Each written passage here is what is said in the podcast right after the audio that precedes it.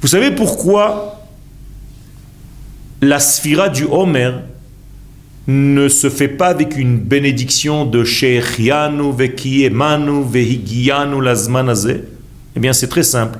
Parce qu'il n'y a aucune nouvelle lumière pendant Sfirat Homer qui n'était pas déjà le soir de Pessah.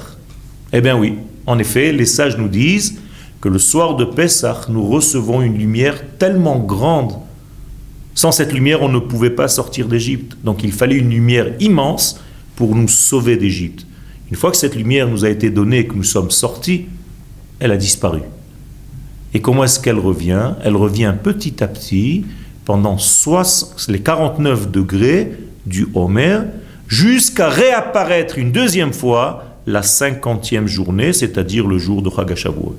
Ce qui fait qu'en réalité, la lumière de Shavuot, c'était la lumière de Pessah. La seule différence, c'est qu'à Pessah, nous avons reçu cette lumière gratuitement, et à Shavuot, nous allons recevoir cette lumière par notre travail durant toute la période du Homer, où on doit corriger nos mesures. Todarabah.